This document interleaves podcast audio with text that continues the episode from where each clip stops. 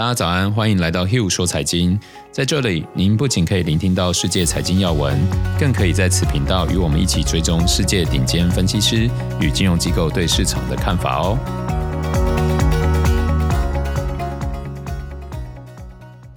大家早安，我是 Hugh，今天是一月二十八号，礼拜四。哦，今天要先跟大家聊聊这个美股是否出现风险。那从哪一些指标来看？那前几天美国股市其实震荡幅度都蛮大的，昨天出现比较大的修正。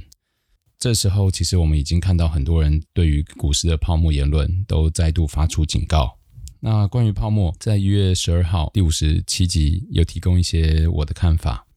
到目前我的看法仍然不变，不过昨天出现的回调蛮多，而且出呃发出警讯的声音也越来越多，其中不乏一些数据还有观点，的确是值得我们关注的。毕竟不是谁对谁错，股市涨不涨或跌不跌，我认为只是乐观与悲观的抗衡结果，并不代表担心的人就没有道理。所以今天我们来看一下，有哪些讯号正在向我们示警，然后我们可以帮自己的钱做好万全的准备哦。如果回顾几大机构今年的投资主题，类股轮动肯定是其中之一，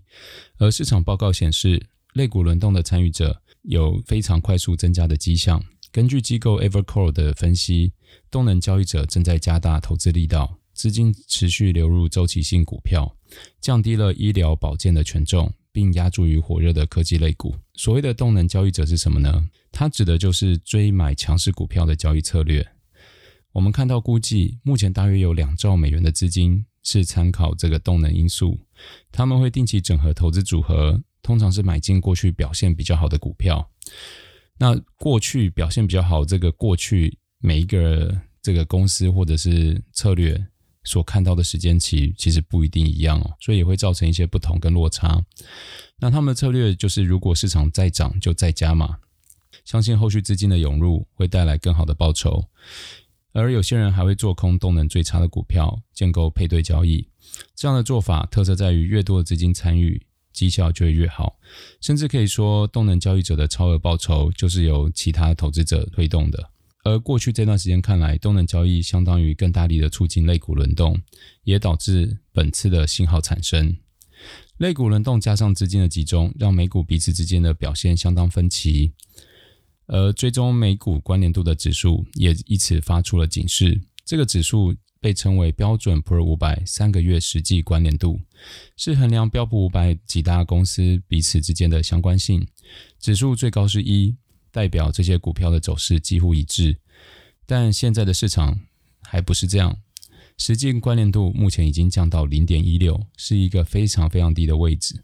而回顾历史，当关联度降到这么低的水准，后续高几率会出现比较大的回调。如果大家还记得二零一八年初，市场当时先很快的攀升，接着大幅的修正，其实当时就有出现这样的讯号。那我们该紧张吗？看看昨天市场的状况。昨天我们可以看到市场修正这么多，是有分析师是讲，因为昨天有一个妖股，就是 GameStop，呃，这他们是乡民与机构法人的对决。GameStop 过去这两三周吧，从十几块涨到昨天三百六。然后昨天就触碰了两次这个交易所暂停它的交易哦，很多的机构法人其实就对于它的估值抱有很大的怀疑。我们可以透过这机会聊一下它。它昨天的涨幅已让市值达到两百亿美元哦，已经超过了标普五百指数三分之一的公司。它是做视频游戏零售商。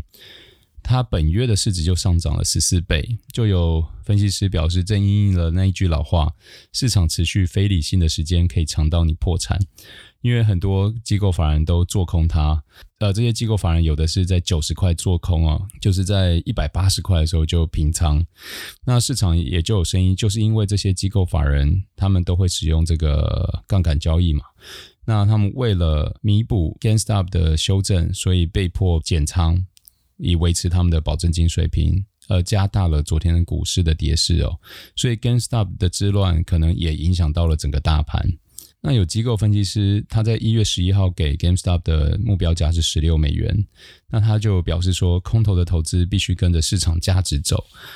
那假如他们预期股票会跌到十美元，而在二十美元做空，结果涨到了三百美元，就等于为了赚十块而亏了两百八十块。这就是之前在讲说做空真的不划算的原因啊，就是你会赚的其实远比你会亏的少很多，所以大家真的要做空，其实可以参考呃期权哦，你就是把你要准备亏损的成本拿出来做，可能会比较恰当一点。只是因为期权通常在这种高波动的时候就会非常非常的贵，像我昨天就试算了一下，像 GameStop 昨天股价在三百，然后假如我要空在预约价在一百五的话，我要付出八十块的代价，也就是说它真实大概必须到七十块，我才有可能因为这笔交易赚不错的绩效，所以这是非常非常不划算的。我在市场大波动需要避险或做空的成本其实是非常惊人的高哦。那我们再回到刚刚这个类股轮动这件事情，昨天标普五百是全面修正嘛，所以这时候相关系数，假如你用很短时间来看，它会冲得很高，但是这时候就跟每个投资人其实会反应对市场的反应就会不太一样，有的人会很敏感，有的人会觉得说，哎，今天才出现一天，而且又出现这种乡民之乱，哦，可能再看看几天。那这些习性可能就会跟他平常 portfolio 里面持有的状态有关。假如昨天大盘跌二点五个 percent，然后你的 portfolio 跌了五个 percent 或八个 percent 甚至更多，代表一定使用很多的杠杆。哦，那这时候你一定会相对非常敏感，马上去做很多的反应。那假如昨天大盘是这样修正，但你的 portfolio 大概只跌了呃可能一趴甚至更少，那你。才有机会可以这个安心的站在后面看看市场，但是这两者我不是说哦后者就比较好，因为它也代表说市场在涨的时候，它赚的比敏感者还来得少嘛。这也就是我们一直在强调说，投资人要找到自己适合长期投资的方法，就是不要在市场很疯狂的时候，然后你就觉得啊要重仓，结果在昨天一一下的修正，就把你的很多的这个好股票都扫出场。我们看到这个讯号就是。标准普尔指数三月实际相关度，我们回顾一下这个讯号的习性哦。我们可以看出，大幅修正并不是关联性最低的时候，就并不是现在零点一六的时候，因为这个最低是代表说，通常股市还在上涨，还有这个泡泡还没破破掉是一样的概念，而是当关联性回升的时候，就从零点一六开始往上回升，就像昨天啊，大家都修正，就代表这零点一六一定会被带上去嘛。而这种往上带，它的修正出现通常会很惊人。当我们看到市场集中到特定族群，尤其是高市值股票，到那个时候讯号才会真的有意义。对我来说，更偏向是这个警钟一直在敲了。我们要做的就是更谨慎的观察市场，不要乐观到这些警钟都视而不见。要不要急着恐慌，或者是要不要做避险？就是就像我刚刚说的，假如你是相对敏感投资人，你可以做几个动作嘛。一个加买。这个恐慌指数 VIX 的期货或选择权，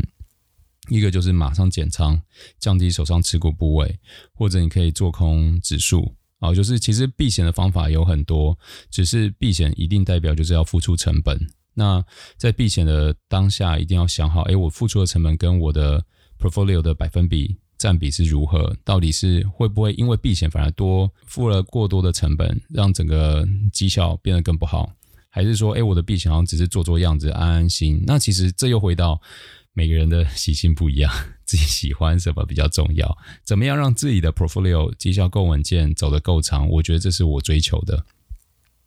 哦，所以昨天我就买了几口 VIX 来这个避开，不是说避开啦，就是来支持保护我的 portfolio 的股票。所以我们最后之所以看到关联度上升，接着后续市场大幅修正。有另一种可能，就是大家一起跌，就像昨天这样。至于跌多少代表泡沫破灭，我也不知道。所以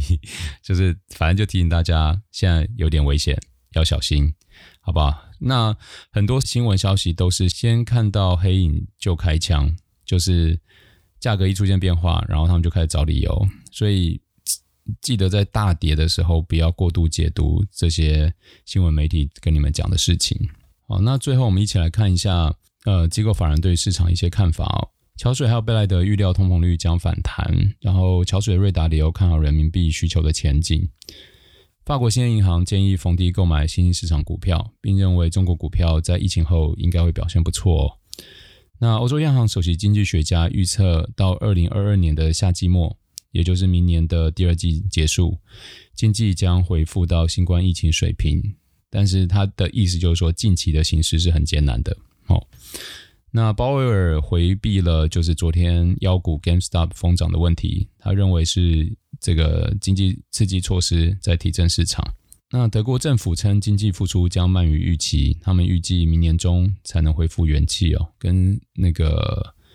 欧洲央行首席经济学家表示的看法是一致的。那桥水表示，世界正在看到财富再平衡，并且很大程度有利于亚洲。呃，所以我觉得。也许这一次的修正是刚开始，也许只是一个单一事件引发的，我们现在都还不知道。但是我们可以知道说，当这些事情出现的时候，我们就可以做一些避险，去保护自己的资产。那保护完以后，资产价格持续修正下去，就建议大家不要太恐慌，反而可以从在这个时候开始先想好，假如哪一些资产到修正到某一些价格的时候，我要开始买进，先给自己一些预设跟情境。免得到时候跌到那边，你又很恐慌，又不敢买，然后就提醒大家。那以上就是今天的 Hugh 说财经，我们明天见喽。